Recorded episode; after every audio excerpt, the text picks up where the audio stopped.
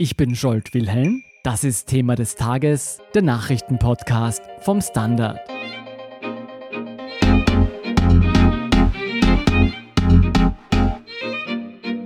Täglich kommen neue Fragen zum Coronavirus auf und die gute Nachricht lautet, mit jedem Tag wissen wir mehr über diesen Krankheitserreger.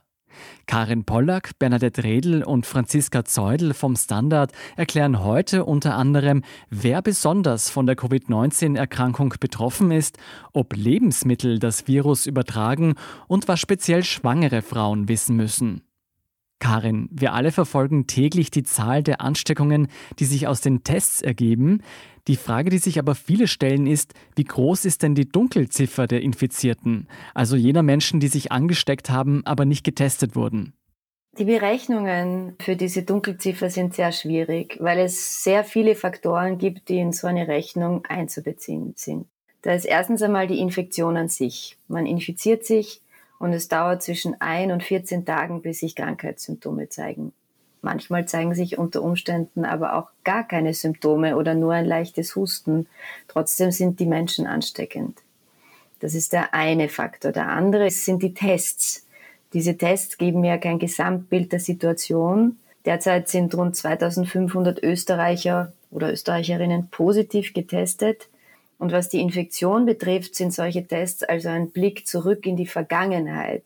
Man versucht aus diesen Daten und den gesamten Unsicherheitsfaktoren, die damit verbunden sind, nach vorne zu blicken. Und genau das hat das Institut für höhere Studien gemacht und so ermittelt, dass am 17.03. in Österreich vielleicht 54.500 Menschen infiziert sind, dass das die Dunkelziffer sein könnte. Aber das ist eine reine Mutmaßung, das sagt das Institut für höhere Studien auch selbst. Mhm. Und wichtig ist, dass die derzeit getroffenen Maßnahmen gegen die Ausbreitung darauf abzielen, die Infektionen und damit auch die schweren Fälle zu senken. Viel diskutiert wird darüber, wer denn getestet wird in Österreich. Wird mittlerweile mehr getestet als zu Beginn? Die Verbreitung dieses Virus ist exponentiell, das kennen wir, diese stark ansteigende Kurve. Die Kapazitäten der Tests, also die Labors, die sind aber linear.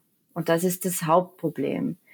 Wir hören derzeit, dass es viele Bestrebungen gibt, diese Laborkapazitäten raufzufahren. Und da möchte ich auch erinnern, wie getestet wird. Es geht um diese PCR-Tests. Das Virus, wenn man sich infiziert, vermehrt sich im Rachen und wird auf dem Rachenabstrich, also dem Schleim aus Hals oder Nase, eruiert. Da geht es darum, dass man das Erbgut des Virus in einem mehrstufigen Verfahren feststellt. Da braucht man Laborausrüstungen, Testkits, Reagenzien und vor allem aber auch Manpower oder Frauenpower, also Leute, die verstehen, wie man das macht und derzeit laufen viele Aktivitäten in die Richtung, dass auch Labors, die bisher nicht mit infektiösem Material gearbeitet haben, jetzt aufgerüstet werden. Es werden Mitarbeiter geschult, die Methodenanzahl wird erweitert. Man versucht auch, solche Verfahren zu automatisieren, da gibt es auch eine große Hoffnung, dass das gelingen könnte. Aber noch einmal zur Erinnerung, das Virus ist neu, aber verwandt mit anderen Coronaviren, die es schon immer gibt. Und deswegen müssen solche Testsysteme sehr spezifisch sein, weil wenn sie nicht spezifisch sind, dann gibt es falsch positive oder falsch negative Ergebnisse. Und das genau ist das, was verhindert werden soll. Meine Frage wäre da, es gibt ja Länder, die sehr, sehr viel testen, viel mehr als auch in Österreich getestet wird. Woran liegt das? Also ich glaube, wir schauen da in erster Linie nach Südkorea und nach Asien. Dort hat es die SARS-Epidemie gegeben. Also das war sehr nahe und denen war einfach die Gefahr so einer Epidemie vielleicht auch viel bewusster.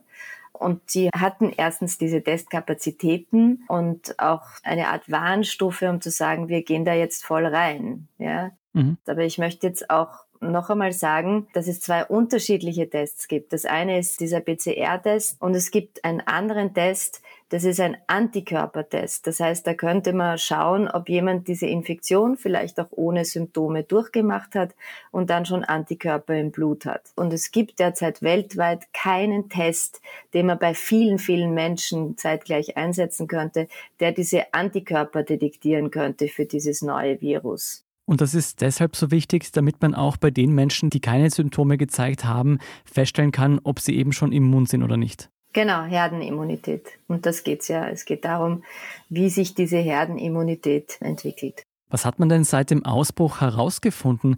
Wissen wir mittlerweile, wer zu diesen Risikogruppen gehören? Wer ist denn statistisch gesehen besonders gefährdet bei einer Covid-19-Erkrankung? Im Rahmen dieser Epidemie schauen eigentlich sehr viele Wissenschaftler nach China, weil China ist uns quasi voraus. Man weiß, dass das Virus in vielen Fällen harmlos verläuft. Das ist eine normale Erkältungserkrankung. Bei vielen sogar ohne Symptome. Und das sind diese Superspreader. Die sind nicht krank, infizieren aber andere, ohne selbst krank zu sein. Und genau deshalb hat sich das so schnell verbreitet. Aus China weiß man auch, ganz sicher sind es alte Menschen und multimorbide Menschen. Das sind Leute, die viele Vorerkrankungen haben. Die sind Risikogruppe, ganz ohne Zweifel. Ab dem 70. Lebensjahr. Das zeigen auch die Zahlen in Italien, dass einfach die meisten, die an der Erkrankung versterben, an der Covid-19-Erkrankung, sind alte Menschen. Mhm. Aber es gibt auch andere Risikopersonen und dazu gehören Menschen mit Herz-Kreislauf-Erkrankungen, die eine sehr labile allgemeine Konstitution haben. Das können unter Umständen auch Menschen sein, die nicht über 70 sind. Es gibt auch Menschen, die schlecht beisammen sind, die viel jünger sind als 70. Man weiß auch oder man vermutet, dass die Diabetes ein großer Risikofaktor ist. Und es kristallisiert sich auch zunehmend heraus aus Einzelberichten. Man weiß nicht, ob sich das dann bestätigen wird, dass Ärzte berichten, dass sehr stark übergewichtige Personen auch sehr häufig auf den Intensivstationen in den Spitälern in Italien landen.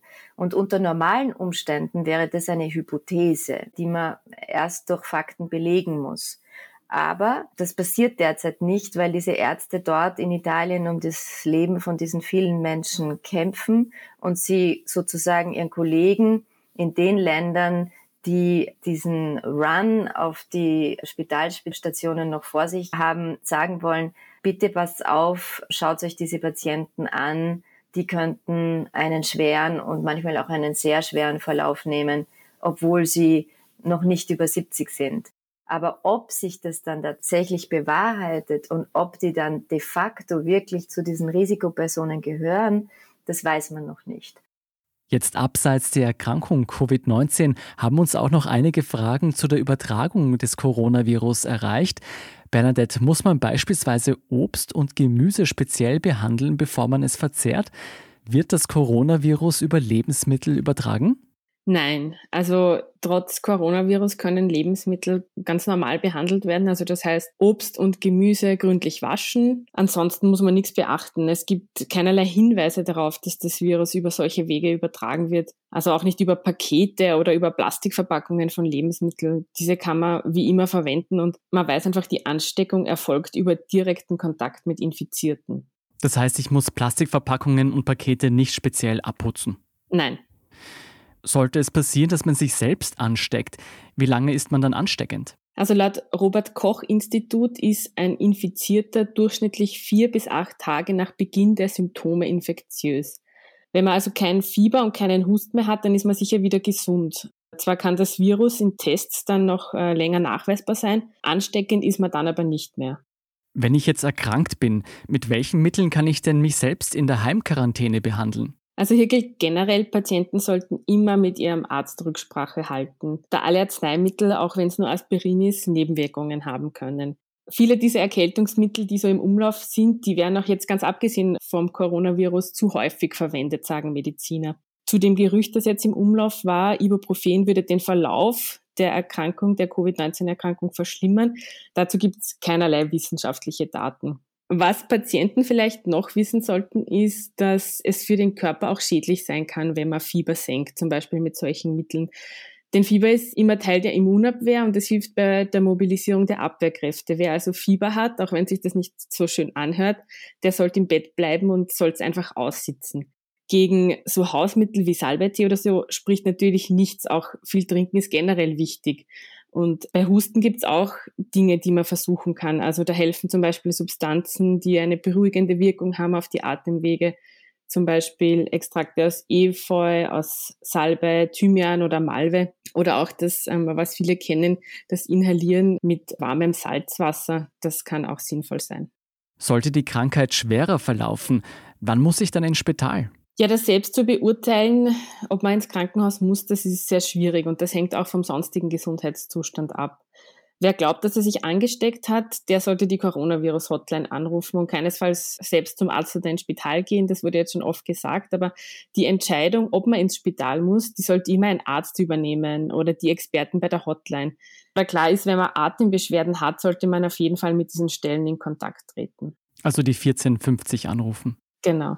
Jetzt wurde kürzlich ein neues Symptom der Covid-19-Erkrankung bekannt, der Durchfall. Womit hat das denn zu tun? Ja, genau. Also das haben Wissenschaftler in Deutschland untersucht, die sich Fälle dort angesehen haben. Die haben die Patienten befragt und da haben viele angegeben, sie hatten auch Durchfall. Ich habe da mit gesprochen mit dem Virologen Stefan Winkler von der MedUni Wien und der hat mir das so erklärt. Das Virus, das befällt sogenannte Epithelzellen, also Zellen, die die Atemwege auskleiden. Es gibt aber für dieses Virus viele Eintrittspforten im Körper, auch im Darm zum Beispiel. Und deshalb weiß man auch von anderen Viruserkrankungen, die in der Lunge eine Rolle spielen, dass die Patienten auch Durchfall haben. Das ist also nicht ungewöhnlich. Nur hat man bisher einfach nicht so viel davon gehört. Jetzt steigen ja die Fallzahlen auch in Österreich weiter an.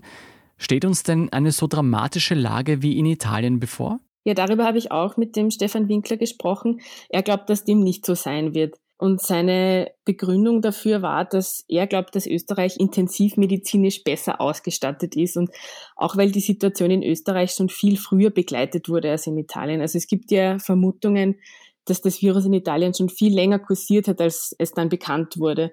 Und in Österreich hat man da einigermaßen gut Zeit gehabt, sich vorzubereiten. Also wir wussten ja schon, dass es das Virus gibt und dass es in einem Nachbarland ist und hat teilweise auch schon Menschen in Österreich getestet. Und erst dann hat es die ersten Todesfälle gegeben. In Italien war das ja ganz anders. Hat er dir auch eine Einschätzung gegeben, wann denn diese Ansteckungskurve wieder abflacht?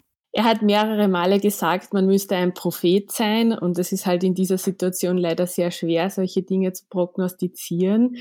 Was ich weiß, ist, dass man wahrscheinlich an diesem Wochenende schon sehen wird, ob die Maßnahmen was bringen. Also ob zumindest die Verdoppelung nicht mehr so rasant ist, wie sie in den letzten Tagen war. Dann hoffen wir mal aufs Beste. Franziska, jetzt haben wir wieder viele allgemeine Fragen zum Coronavirus beantwortet. Bisher noch nicht angesehen haben wir uns die Auswirkungen für schwangere Frauen und Babys.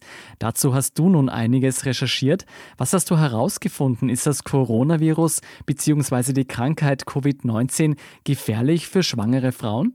Ja, dazu erhalten Frauenärzte und Frauenärztinnen derzeit natürlich sehr viele Anfragen. Es gibt bisher keine Hinweise darauf, dass Schwangere ohne Vorerkrankung gefährdeter sind. Und erkrankte Schwangere wiesen bisher in der Regel nur leichte bis mittelschwere Symptome auf, also ähnlich wie bei einem grippalen Infekt. Sind die Babys gefährdet? Also nach allem, was man bisher weiß, das muss ich immer dazu sagen, gibt es keine Übertragung über die Plazenta. Mhm. Und das Stillen ist nach derzeitigem Wissensstand unbedenklich und sogar empfehlenswert. Eine Übertragung des Coronavirus über Muttermilch ist bisher nicht beschrieben.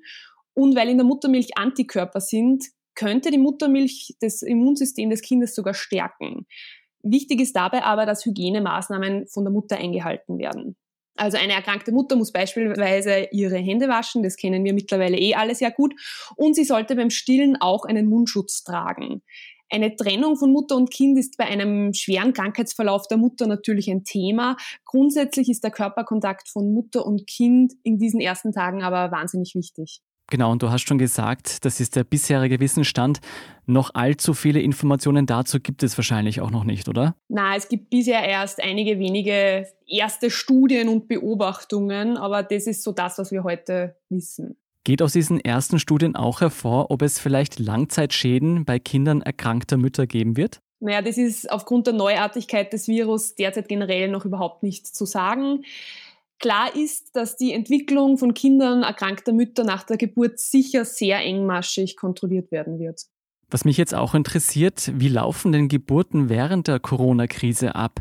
Wie ist denn die aktuelle Situation in den Krankenhäusern? Aus den Spitälern hört man, dass die Situation gut ist. Experten gehen auch davon aus, dass es für die Entbindung immer Kapazitäten in den Spitälern geben wird. Manche Schwangere ziehen jetzt in der 39. oder 40. Schwangerschaftswoche in Betracht, die Geburt einleiten zu lassen, solange es die Ressourcen ganz sicher gibt. Mhm.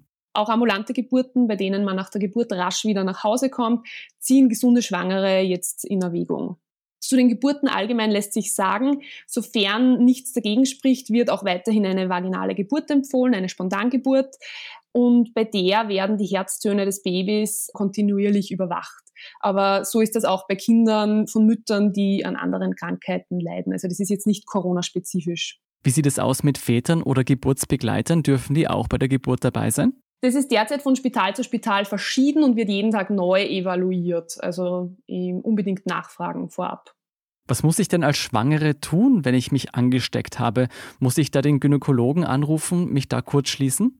Schwangere, die ein positives Testergebnis haben, sollten umgehend ihren Gynäkologen oder ihre Gynäkologin informieren und weitere Schritte planen. Ganz wichtig, jetzt nicht in Panik verfallen und hinfahren, sondern daheim bleiben und anrufen. Wer keine Symptome hat oder nur ganz leichte, wird wahrscheinlich unter Betreuung eines Arztes zu Hause bleiben dürfen, so wie andere Erkrankte. Schwere Fälle kommen natürlich ins Krankenhaus. Jetzt angenommen, ich bin schwanger und noch nicht erkrankt.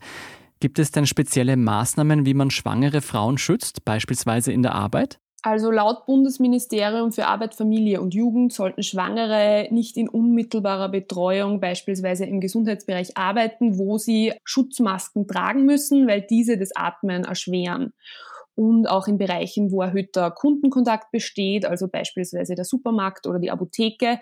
Da sollten Schwangere, wenn möglich, aus dem direkten Kundenkontakt abgezogen werden. Und grundsätzlich kann man Schwangere und alle Menschen am besten schützen, wenn man die Hygienemaßnahmen einhält und Hände wäscht, Abstand hält und natürlich Menschenansammlungen meidet. Also das, was auch für alle anderen Menschen zutrifft. Genau. Ich sage vielen Dank Franziska Zeudel, Bernadette Redl und Karin Pollack für diese Antworten auf unsere brennenden Fragen. Wir sind gleich zurück.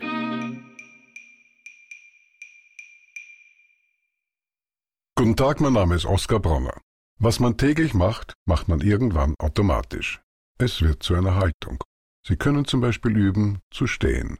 Zu Ihrer Meinung, zu sich selbst, für eine Sache. Wir machen das seit 1988 und es funktioniert. Der Standard, der Haltung gewidmet. Und hier sind noch weitere Updates zur Coronavirus-Krise. Erstens, in Österreich mehren sich die Anzeigen gegen Menschen, die sich nicht an die Ausgangsbeschränkungen halten. Parks und Spielplätze bleiben aber weiter geöffnet. Den Bundesländern ist es freigestellt, strengere Regelungen zu verordnen. Wichtig sei in jedem Fall, mindestens einen Meter Sicherheitsabstand zu wahren. Zweitens, die Regierung setzt im neuen Corona-Gesetz auf den Künstlersozialversicherungsfonds, der im Jahr 2020 5 Millionen Euro mehr an Beihilfen ausschütten können wird. Drittens, Lebensmittelgeschäfte und Drogerien dürfen nur noch bis 19 Uhr offen haben. Mitarbeiter im Geschäft werden mit Masken, Handschuhen und Plexiglas geschützt. Viertens, eine neue Webseite des Gesundheitsministeriums informiert über den Stand der Ausbreitung des Coronavirus in Österreich. Es werden einzelne Bundesländer und Bezirke aufgeschlüsselt und Hotspots angezeigt. Zu finden auf info.gesundheitsministerium.at. Und fünftens noch ein Unterhaltungstipp fürs Wochenende. Die Kollegen von der Standard.at slash web haben die besten Brettspiele für die Coronavirus-Isolation herausgesucht. Hier gibt es Empfehlungen für alle Menschen von 0 bis 99 Jahren. Zu finden auf der standard.at/slash web. Meine persönlichen Favoriten Risiko und Escape Room das Spiel. Die aktuellsten Informationen auch zum restlichen Weltgeschehen liefert Ihnen wie immer der Standard.at. Um keine Folge von Thema des Tages zu verpassen, abonnieren Sie uns bei Apple Podcasts oder Spotify. Unterstützen können Sie unsere Arbeit, indem Sie für den Standard zahlen. Und Sie helfen uns auch mit einer 5-Sterne-Bewertung beim Podcast-Dienst Ihrer Wahl. Ich bin Jolt Wilhelm, Baba und bis zum nächsten Mal.